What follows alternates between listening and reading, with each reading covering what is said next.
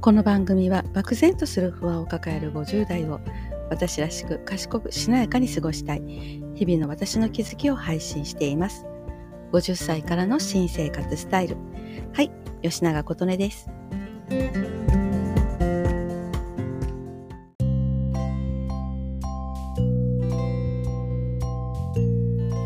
はい皆さんいかがお過ごしでしょうか？今回も睡眠について話していきますね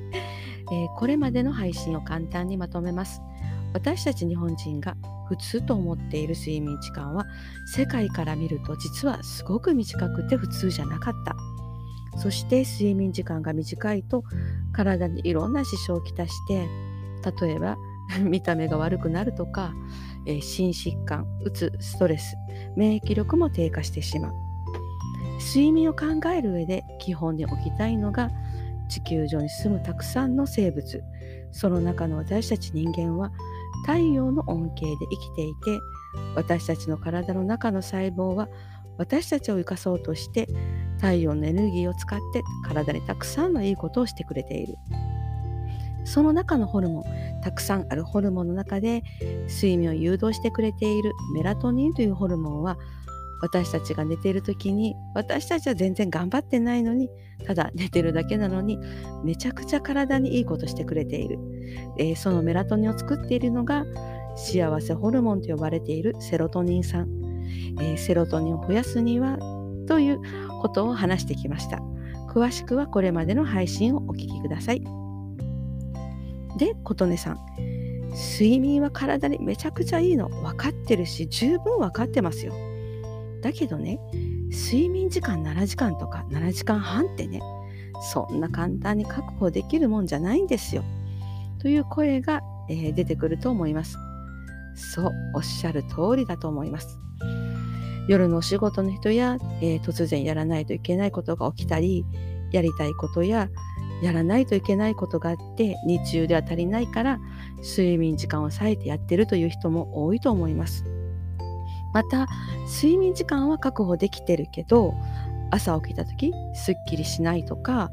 布団に入ってなかなか寝つけないとかねそういうのもあると思うんですね。えー、特に40代半ばから50代半ばの更年期世代は、えー、これが顕著に現れてきます。ということで今回は短時間睡眠の人も目覚めがすっきりしない人なかなか寝つけない人も良い睡眠が取れる方法睡眠の質についてをご紹介していきます。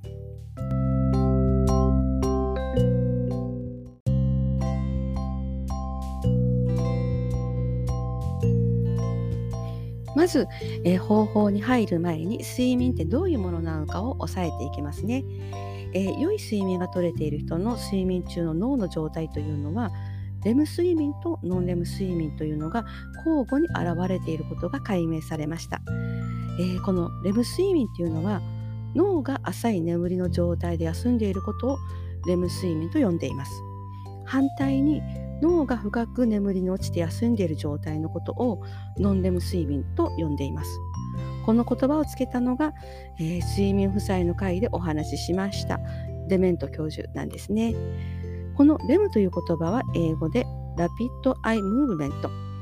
このそれぞれの単語の頭文字 REM とってレムと付けられました。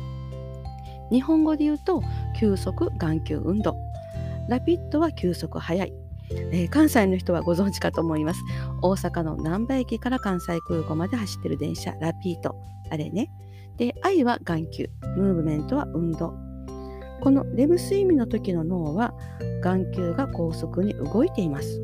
眼球が動いているということはそれを動かす神経が働いてるってこと。神経は脳からの指令を受けて動くので脳は起きているということが分かりますよね。脳が起きているので夢を見るのもこのレム睡眠の時です。えー、とあ金縛りね。金縛りはレム睡眠の時に現れる現象なんですね。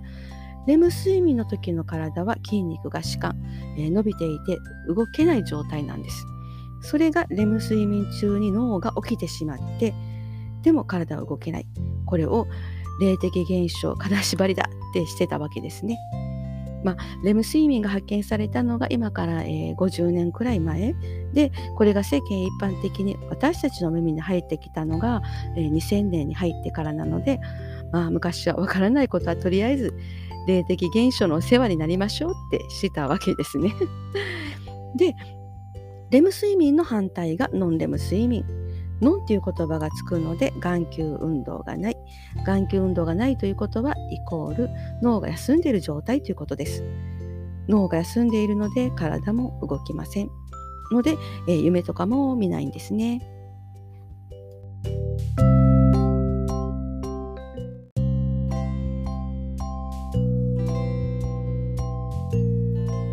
で、えー、このレム睡眠とノンレム睡眠がどう連携して動いているかというと眠り始めるとまずノンレム睡眠から始まって次にレム睡眠に入ります。でまたノンレム睡眠が始まってレム睡眠に入る、えー、この周期を4回ほど繰り返して目覚めるという仕組みになっています。ノンとレムの1回の周期の時間は、えー、個体差によりますがだいたい1時間半から2時間です。最小の1時間半に4週かけて6時間最大の2時間に4週かけて8時間なので睡眠時間は6時間から8時間取りましょうって言われるのはこういうことからなんですね。で各周期の1時間半から2時間の占めるレムとノンレムの時間の割合は1周期目から3周期目まではノンレムが長くてレムは5分から10分くらいと短いです。4周期目に入ってレムが長くなって30分くらいになります。脳が起きている時間が長くなって脳からの指令で体が少しずつ動くようになって体が起き出して朝を迎えます。このリズムを活用したアプリやスマートウォッチも、えー、出てますよね。睡眠リズムを感知して計測して最後の周期のレムが終わった時に目覚ましのアラームが鳴るっていうやつね。で、えー、ここで押さえておきたいのがこのノンレム睡眠には脳が眠りに落ちていく深さがあります。この深さは4段階まであって1段階目の状態は声をかけられればすぐに目覚められる最も浅い眠りです。うとうとした状態ですね、えー、授業中や仕事中また昼食後に襲ってくるあ意識がどっかに行ってた っていうあれですね、えー、この状態を半数近くの人は自覚してないそうですが脳の働きは起きている時と比べて極端に低下しているそうです、えー、そして2段階目は軽く寝息を立てているような状態。中くらいの眠りです。睡眠は比較的安定しているけど耳から入る情報はキャッチできるという状態です。3段階目は騒音や刺激があっても目覚めるのが難しい状態です。深い睡眠です。えー、そして4段階目は3段階目と同じ状態ですが脳波は4段階目の方が深く落ちています。最も深い眠りがこの4段階目になります。で、えー、質の良い睡眠をとっている人の睡眠は眠り始めの1周期目のノンレム睡眠が一番深く4段階まで落ちています。谷底に落ちるようにね。で、落ちたらレム睡眠に向かって3段階目、2段階目、1段階目と上がってレムに入ります。で、次の2周期目では眠りの深さは3段階目まで落ちます。で、落ちたら2段階目、1段階目と上がってレムに入ります。3周期目では2段階目まで、4周期目では1段階目までと浅くなっていきます。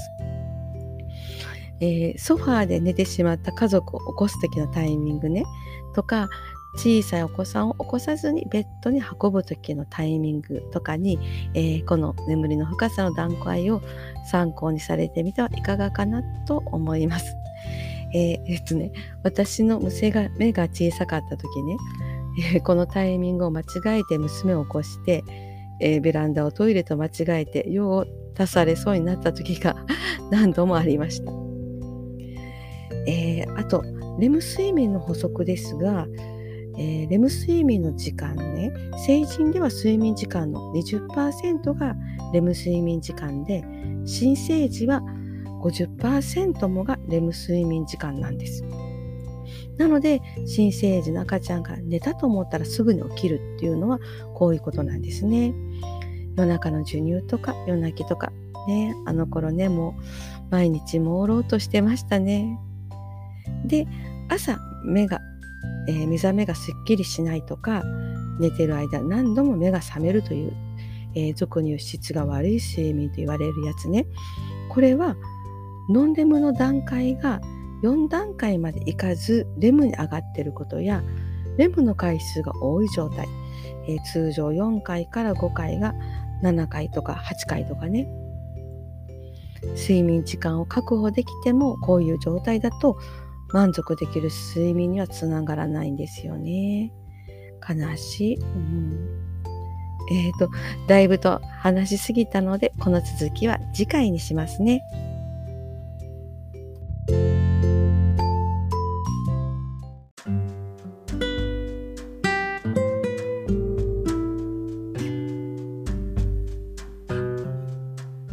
はい、いかがだったでしょうか？えー、ちょっと余談になりますが、え、60代の半数の方は睡眠について何かとお悩みを抱えているそうです。夜中に何度も目が覚めちゃうとかねメラトニンや成長ホルモンなども高齢になるほど分泌が少なくなって睡眠時間がなっていくしね、えー、平均年齢63歳の会社で働いている私は、えー、その不調を毎日というほど聞いたり見たり、えー、同眠剤を飲んでる方も多いし飲んでないと「え飲んでないの?」というね 数の方が多いと普通と呼ばれるね。まあそういう10年後の自分の姿を見れるありがたい環境にいることで